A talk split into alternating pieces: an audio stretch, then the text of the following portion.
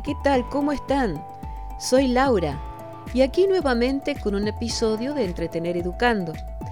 Como les prometí, vamos a hablar de Leonardo da Vinci, este increíble artista del Renacimiento que sus obras no dejan de admirarnos. Pero no tan solo vamos a hablar de sus obras, sino que como siempre vamos a hablar de su vida y su personalidad. Los invito a acompañarme a escuchar esta pequeña biografía que enseguida comenzamos.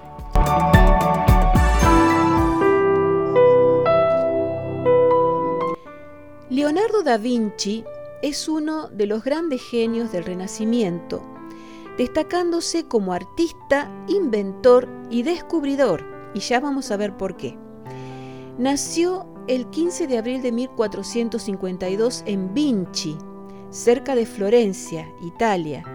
De ahí que haya pasado a la historia como Leonardo da Vinci, o sea, Leonardo de Vinci en castellano. A los ocho años se trasladó junto a su familia a Florencia, donde comenzó a formarse como artista, pero su formación más fuerte fue cuando tenía 14 años que asistió al taller de Andrea del Verrocchio, donde se inicia en diversas actividades, desde la pintura de retablos y tablas hasta la elaboración de grandes proyectos escultóricos en mármol y bronce. Con 20 años ya es maestro independiente y se interesa mucho por descubrir nuevas técnicas para trabajar al óleo sin embargo, continuó ligado al taller de Verrocchio hasta que se marcha de Florencia. Su reputación crecía y los encargos aumentaban, aunque muchos de ellos quedaban inconclusos. Les quiero comentar que este fue siempre un eterno problema de Leonardo. Mente muy dispersa, con muchas ideas al mismo tiempo, comenzando con algunas, siguiendo con otras, sin establecer prioridades, una mente demasiado inquieta. En 1482 se puso al servicio de Ludovico Sforza, duque de Milán, ya que Leonardo le había escrito una carta en donde se ofrecía, o sea, él se ofrecía, y escuchen esto, se ofrecía como pintor, escultor, arquitecto, además de ingeniero inventor, ingeniero hidráulico, y donde afirmaba que podía construir puentes portátiles, que conocía las técnicas para realizar bombarderos y cañones, que podía hacer barcos, así como vehículos acorazados, catapultas y otras máquinas de guerra, y que incluso podía realizar esculturas en mármol, bronce y terracota. Casi nada. Qué carta de presentación, ¿no? Pero era cierto, eso es lo increíble, era cierto se encontraron bocetos de él de muchos inventos propuestos que tienen que ver con helicópteros, cañones, alas deltas, tanques de guerra, puentes levarizos, etc. Un sinnúmero de inventos y proyectos, muchos de los cuales se utilizaron como base para construir lo que en la actualidad se utiliza. Realmente era un genio, un visionario. En Milán, sí, trabajó para el duque de Milán y estuvo durante 17 años. Y trabajó en varios proyectos de todo tipo, tanto artísticos como científicos, en los que el deseo de experimentar justamente era su principal objetivo. Entre 1495 a 1497 trabaja en la que es considerada su obra maestra, la Última Cena, que es una pintura mural para el refactorio del monasterio de Santa María delle Grazie de Milán.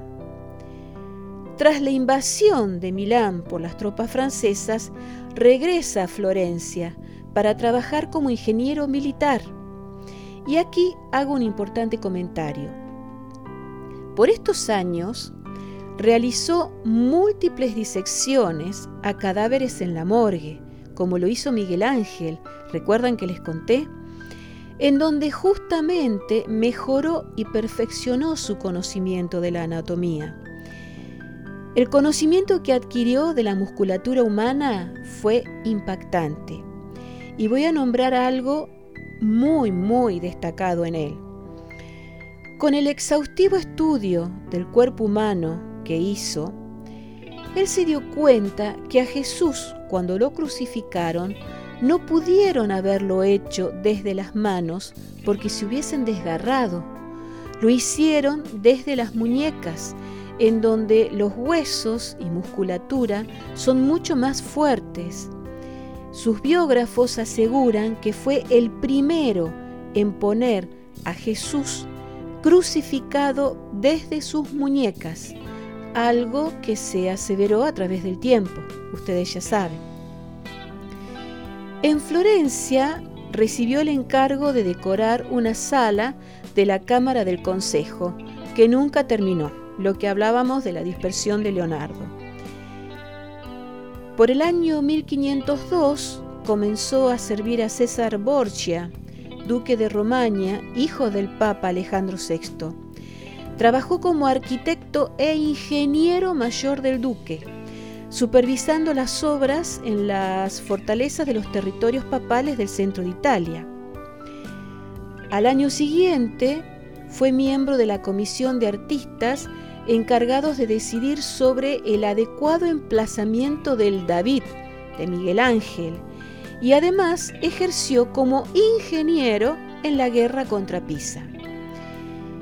Me gustaría aclararles que Leonardo y Miguel Ángel fueron contemporáneos, siendo Miguel Ángel 20 años más joven. No se llevaban bien. Dos genios con personalidades muy fuertes, muy seguros. Bueno, era de esperarse que a veces se enfrentaran y además había mucha competitividad. En 1507, Leonardo entró al servicio de Luis XIII de Francia, para quien trabajó como pintor e ingeniero. Volvemos a nombrar la palabra ingeniero. Entre 1513 y 1516 está en Roma, bajo el mecenazgo de Giuliano de Medici, que era hermano del Papa León X. Pero consciente de que no puede competir con Miguel Ángel, lo que les decíamos antes, había mucha competencia entre ellos, acepta la invitación de Francisco I de Francia y se traslada allí, falleciendo cerca de Amboise en 1519, perdón, 1519 a los 67 años. Y bien, hablamos ya desde el punto de vista histórico de su vida. Ahora vamos a hablar un poquitito de la técnica empleada por Leonardo. Su producción estuvo marcada por el interés hacia el claroscuro y el sfumato, que es una técnica con la que se difumina los contornos, consiguiendo así una excelente sensación atmosférica, muy especial. Y esto se aprecia en una de sus obras más famosamente conocida, como es la Gioconda. Su rostro, su postura, sus manos, todo en ella es grandilocuente, habla por sí misma. De todos modos, la Gioconda no es su única obra bella los invito a ver en libros, en internet y reitero en Instagram de Entretener Educando todas sus hermosas pinturas en donde se destaca el fantástico esfumato que utiliza. Pero la obra pictórica de Leonardo es muy escasa. Como dijimos, la característica de Leonardo fue el abandono sistemático de los proyectos que se le encargaban. Ahora, su faceta como dibujante también es increíble, conservándose una gran cantidad de apuntes afortunadamente. Les quiero comentar que al final de su vida sufrió una parálisis en el brazo derecho que le impedía pintar, pero no continuar dibujando y enseñando. Y algo para destacar. Leonardo representó una con los modelos universales establecidos durante el llamado 480, en donde la belleza y la perfección era lo más importante. Se opuso al concepto de belleza ideal, de belleza perfecta, defendiendo la imitación de la naturaleza, de lo natural, con fidelidad, sin tratar de mejorarla. Y así contempla la fealdad y lo grotesco, tanto como la belleza, le da importancia a la fealdad. Y esto se puede apreciar en sus dibujos de personajes deformes y cómicos, consideradas las primeras caricaturas de la historia del arte. Así que podemos decir que Leonardo, con estos dibujos, fue el creador de las primeras caricaturas artísticas. Ahora, ¿cuántas veces en el transcurso de este informe hemos nombrado la palabra ingeniero? Muchas, ¿verdad? ¿Por qué? Porque él mismo se definía como ingeniero. Cuando se presentaba, se presentaba como ingeniero, no se definía como pintor. Es más, prefería ingeniero, arquitecto, incluso escultor. Sin embargo, su prestigio, tanto en vida como después de su muerte, alcanzó dimensiones prácticamente desconocidas y fue, irónicamente, por la pintura. En cuanto a su vida personal, es en gran parte un misterio. Apenas han llegado indicaciones acerca de sus costumbres, gustos o defectos. Se sabe sí que era estrictamente vegetariano por sus cartas y escritos y llamó a los omnívoros devoradores de cadáveres. Ya les comenté que era muy seguro de sí mismo y de carácter muy fuerte. Pero también parece bastante probado que Leonardo era homosexual. Sufrió persecución por este hecho y estuvo a punto de enfrentarse a la Inquisición. Sus protectores consiguieron siempre que eludiera el juicio público, que en otros casos terminaba con la quema en la hoguera de los supuestamente culpables. De todos modos, lo que se sabe es que Leonardo permaneció soltero y sin hijos.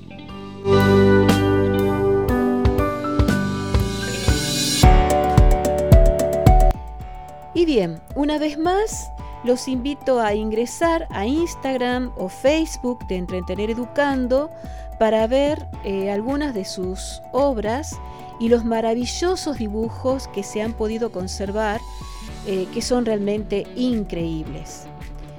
Eh, y como siempre, hablamos un poquito de nuestro próximo episodio. Bueno, en nuestro próximo episodio vamos a comentarles sobre los Juegos Olímpicos, ya que fueron pospuestos para este año 2021 como consecuencia de la pandemia. Vamos a hablar de sus orígenes, cómo eran, si fueron siempre iguales a través del tiempo y cómo llegaron hasta nuestra época. Ya saben que además de Instagram, para comunicarse con nosotros, lo pueden hacer a través de nuestro correo electrónico entretenereducando.gmail.com. Soy Laura y los espero en el próximo episodio. Chao.